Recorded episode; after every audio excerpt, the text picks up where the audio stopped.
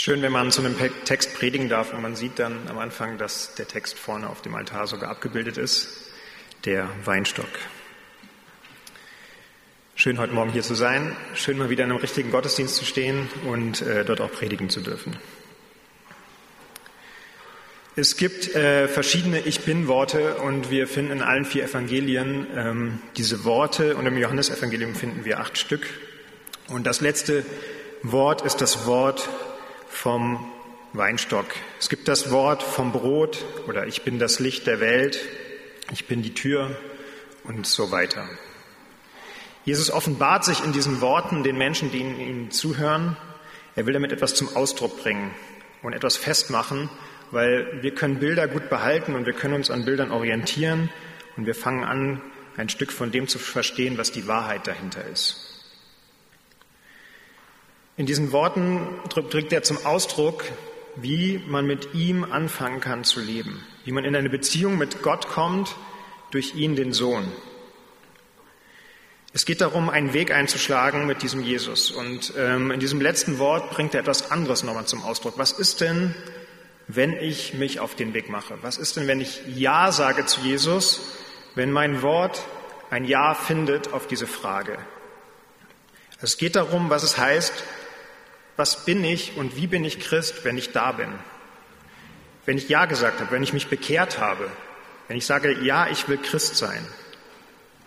Dass man nicht nur einfach in diesem Moment stehen bleibt und vielleicht in seinem Leben erlebt, dass man diesen Moment immer wieder durchleben muss, sondern wie wird das jetzt alltagsrelevant, dass ich Christ bin? Wie kommt das jetzt ins Leben? Lass uns auf diesen Text schauen.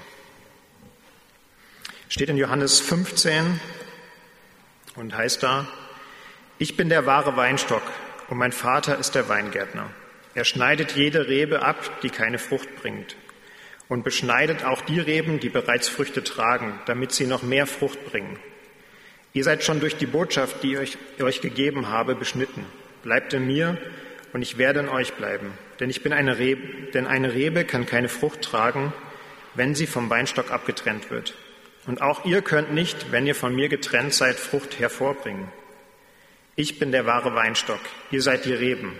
Wer in mir bleibt und ich in ihm, wird viel Frucht bringen, denn getrennt von mir könnt ihr nichts tun. Wer nicht in mir bleibt, wird fortgeworfen, wie eine nutzlose Rebe und verdorrt. Solche Reben werden auf einen Haufen geworfen und verbrannt. Doch wenn ihr mit mir verbunden bleibt und mein Wort in euch bleibt, könnt ihr bitten, um was ihr wollt, und es wird euch gewährt werden. Darin wird mein Vater verherrlicht, dass ihr viel Frucht hervorbringt und meine Jünger werdet.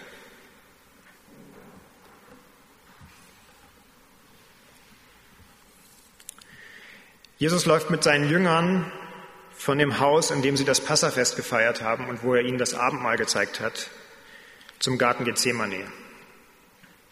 Auf dem Weg redet er ein letztes Mal mit ihnen. Es ist ein intensives Gespräch. Er will ihnen noch etwas Wichtiges mitgeben.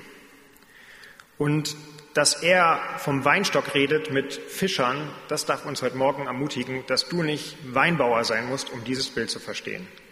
Dass du wahrlich nicht der Experte sein musst, um zu verstehen, was hinter diesem Bild steckt. Das Bild selber ist eigentlich ein ganz einfaches Bild. Jesus sagt, wenn du in mir bleibst, dann wirst du Frucht bringen zur Herrlichkeit Gottes. Wenn die Bibel von Frucht redet, dann meint sie damit verschiedenste Dinge. Und Paulus schreibt im Galaterbrief darüber von den Früchten des Geistes. Er nennt hier Liebe, Freude, Friede, Geduld, Freundlichkeit, Güte, Glaube, Sanftmut, Keuschheit. Das sind die Dinge, die der Heilige Geist in uns zum Leben erweckt, die er hervorbringt, es geht also um eine Charakterveränderung, wenn wir davon reden, was heißt es, uns an Jesus dran zu heften und von ihm versorgen zu lassen. Das heißt, mehr wie Jesus zu werden.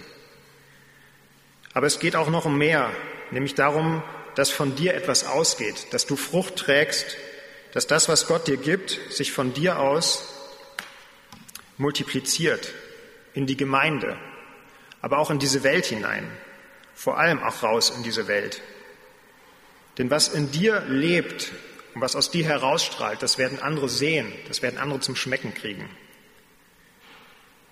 Also unsere Frage für heute ist, wie kann Glaube im Alltag aussehen, so dass wir Jesus immer ähnlicher werden, Frucht empfangen, die aus uns herausgeht. In dem Bild finden wir drei Personenbeschreibungen, man könnte vielleicht auch sagen Stellenbeschreibungen. Wir haben da den Vater, das ist der Gärtner.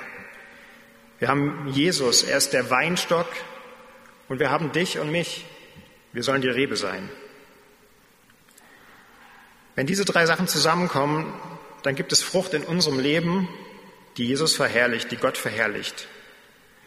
Wir wollen uns heute diese drei Beschreibungen anschauen, um zu verstehen, was es braucht, um mit Jesus unterwegs zu sein, in eine Beziehung zu leben, die lebendig ist. Das Bild, welches Jesus hier benutzt, ist das ist nicht wahllos gewählt. Das ist kein Bild, weil sie durch Weinberge laufen, nimmt er das mal zufällig oder weil er weiß, dass viele Menschen um Wein wissen, benutzt er es. Und heute würde er einfach vom Bier des Lebens reden oder so. Nein, er nimmt ein Bild, das eine tiefe Verwurzelung im Volk Israel hat. Das Bild vom Weinstock begegnet uns im Alten Testament oft. Gott selber redet davon, dass er einen Weinstock pflanzen wird, nämlich Israel. Das ist sein Versprechen an dieses Volk. Und jetzt nimmt Jesus dieses Bild auf und sortiert es neu. Er gibt ihm eine neue Richtung. Und er bringt etwas Neues zum Ausdruck, was ganz schön provokativ ist, zumindest für alle Juden. Er sagt, ich bin der Weinstock. Dahinter steckt auch, dass er sagt, der alte Weinstock hat nicht getragen, was er sollte. Wenn ich eine Beziehung herstellen zwischen Gott und den Menschen, dafür sorgen, dass der Mensch in die Gegenwart Gottes kommt, dass er anfropft an diesem Gott, und zum Leben erblüht und Frucht trägt. Schauen wir uns die drei Personen an. Der Gärtner. Lieblosigkeit hat, glaube ich, zwei Gesichter. Das erste ist die Ignoranz. Der andere ist mir egal. Ich sehe mich und meine Bedürfnisse. Ich sehe, was mir wichtig ist, aber was den anderen bewegt und beschäftigt, das interessiert mich eigentlich nicht. Oder das Gesicht des Zorns. Das, was der andere hat, möchte ich ihm auch noch wegnehmen. Ich möchte zerstören, was der andere in sich trägt oder ihn verletzen. Ich suche meinen eigenen Vorteil.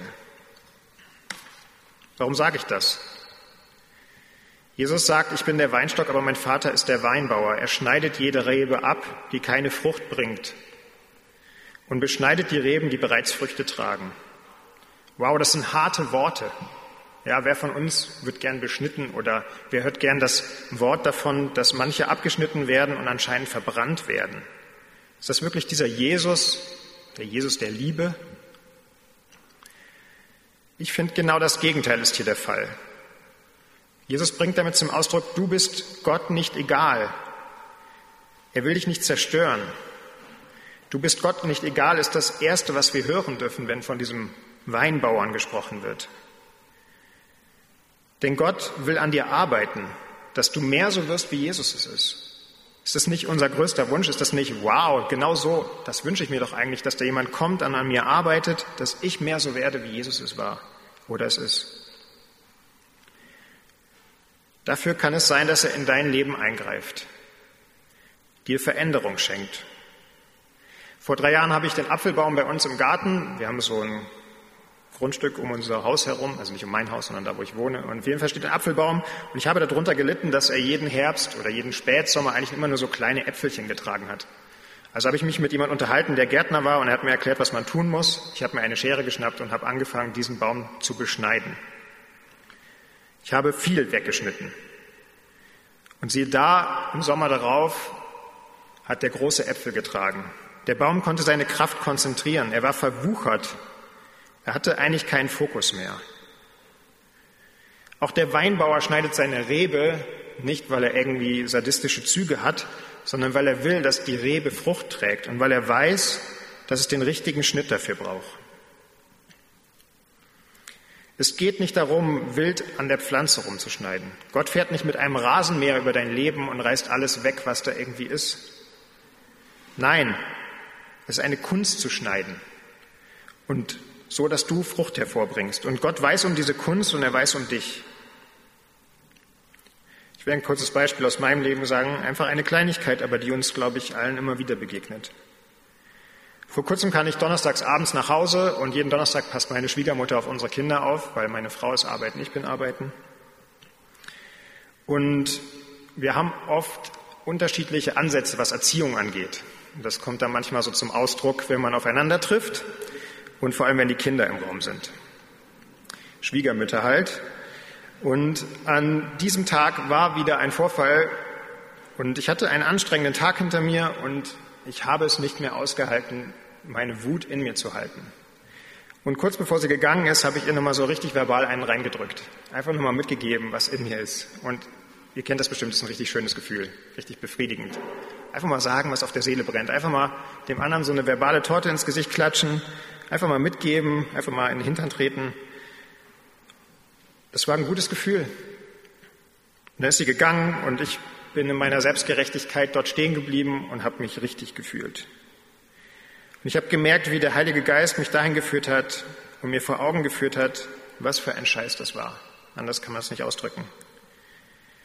Dass ich mich in meine Selbstgerechtigkeit so hineingesteigert und reingestellt habe und mich erhoben habe über meine Schwiegermutter. Unabhängig von der Situation, unabhängig davon, ob das, was sie getan hat, richtig oder falsch war, war das nicht der Umgang, den Jesus mir beigebracht hat und den er mir ans Herz legt. Und ich kann euch sagen, ich hätte lieber den Küchenboden abgeleckt und sauber gemacht, als das Telefon abends in die Hand zu nehmen, um meine Schwiegermutter anzurufen und um Verzeihung zu bitten. Ich habe es gemacht und es war eine gute Erfahrung. Gott hat uns wieder zusammengestellt und er hat Vergebung zugelassen.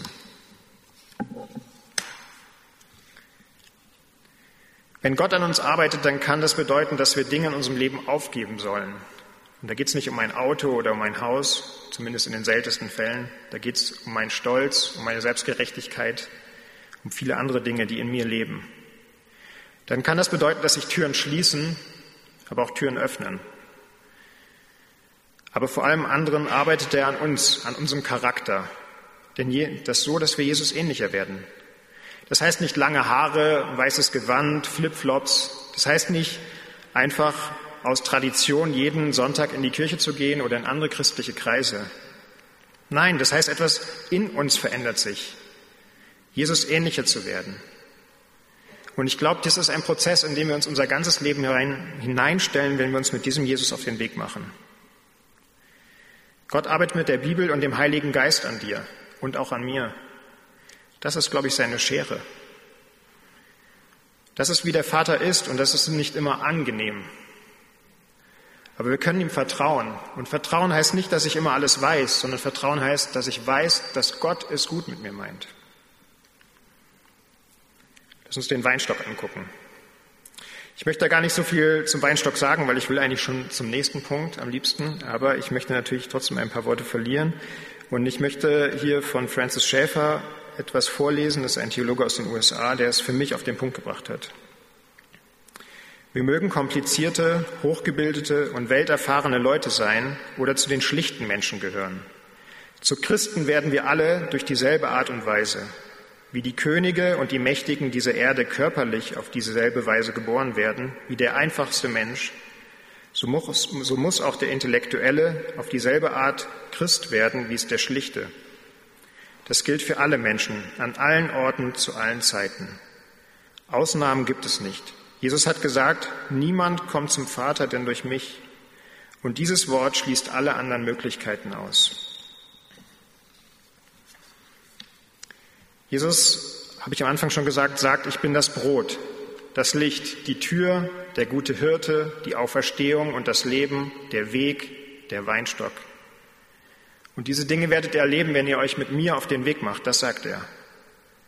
Aber neben mir gibt es keine andere Tür, neben mir gibt es keinen anderen Zugang, neben mir gibt es keinen anderen Weinstock. Er versorgt uns mit allem, was wir brauchen, um ein freies und in Gott verwurzeltes Leben zu führen.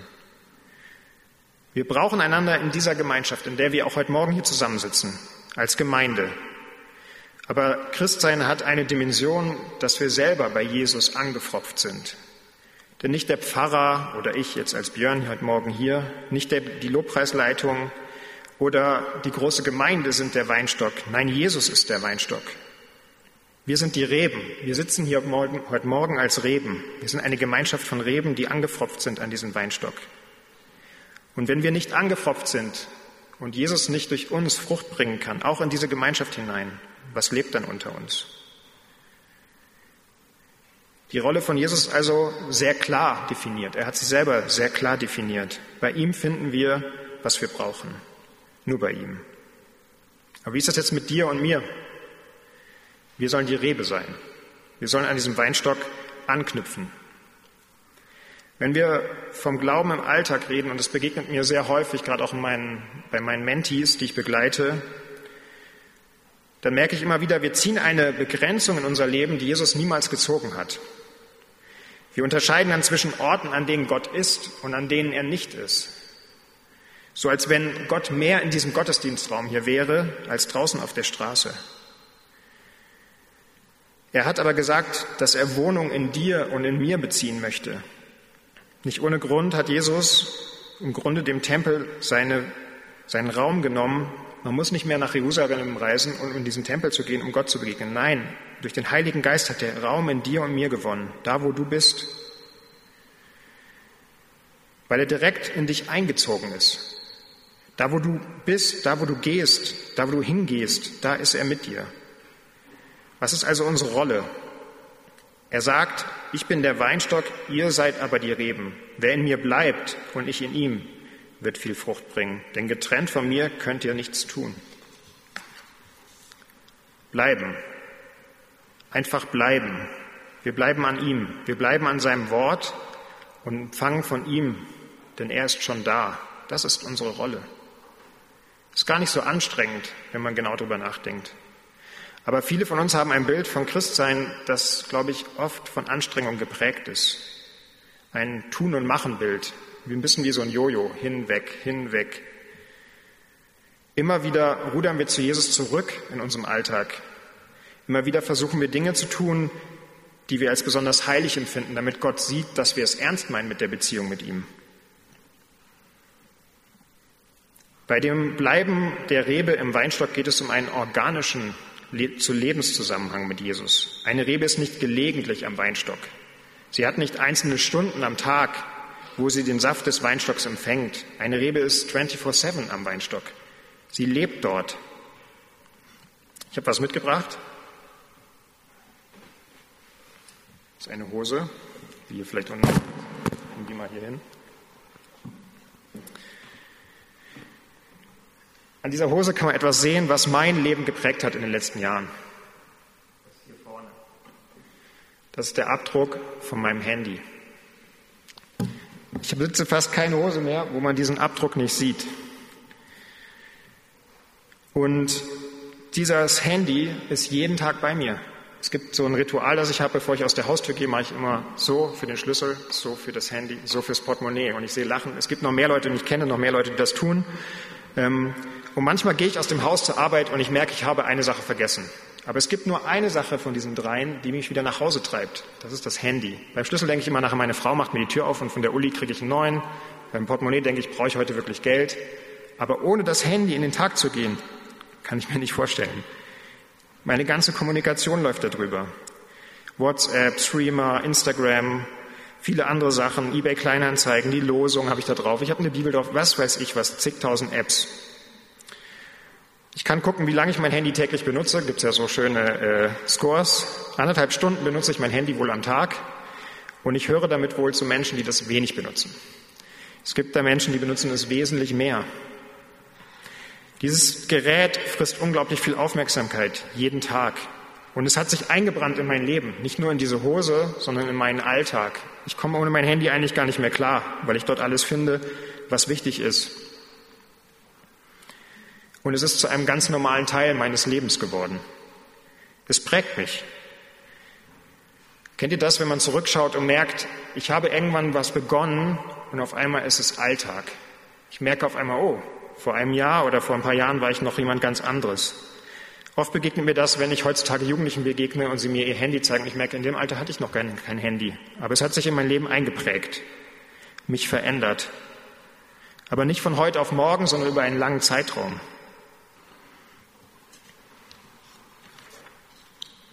Wie kann Jesus zu einem prägenden Teil unseres Lebens werden? Zum Alltag werden, so dass er unser Leben durchdringt. Viele ist, ich habe oft den Eindruck, dass wir als Christen eher so Autobahn-Christen sind. Wir fahren mit unserem Auto, haben viel Sprit drin, weil wir gerade mal wieder bei irgendeinem Gottesdienst oder bei irgendeiner coolen Lobpreis-Session waren oder so. Und dann merken wir, so langsam wird der Sprit weniger und wir brauchen eigentlich wieder so ein Event. Ja, oder wir brauchen wieder eine Veranstaltung. Und dann fahren wir ran wie an eine Tankstelle, zapp, fahren rein, auftanken so viel wie geht und dann fahren wir wieder weiter. Mancher bleibt auch auf der Strecke, weil er gar keinen Platz mehr findet oder sich keine Zeit mehr nimmt. Aber wir sind zu etwas anderem aufgerufen. Wir sind dazu aufgerufen, an diesem Jesus dran zu bleiben. Wie machen wir das? Ganz aktiv. Wie bleiben wir an Jesus im Alltag dran? 24 Stunden. Ich möchte drei Dinge mitgeben. Schaff dir Rituale, die dich daran erinnern, dass Gott in deiner Gegenwart ist. Wir haben für so vieles Rituale. Wir erinnern uns an so vieles, indem wir irgendwo Zettel hinhängen, unser Handy programmieren, dass es uns an zu einer gewissen Zeit erinnert oder so. Und ich erinnere mich noch an Christian Heid, jemand aus dem CVM, der als Kinderarzt in der Stadt arbeitet, der eine Zeit lang eine Uhr getragen hat. Und diese Uhr hat, glaube ich, jede Stunde einmal kurz geklingelt und es hat ihn erinnert, Gott ist da. Schaff dir Dinge, die dich erinnern, dass du dir bewusst machst, Gott ist da. Dass ich kurz innehalte und denke, ja, jetzt gerade hier im Supermarkt, Gott ist da.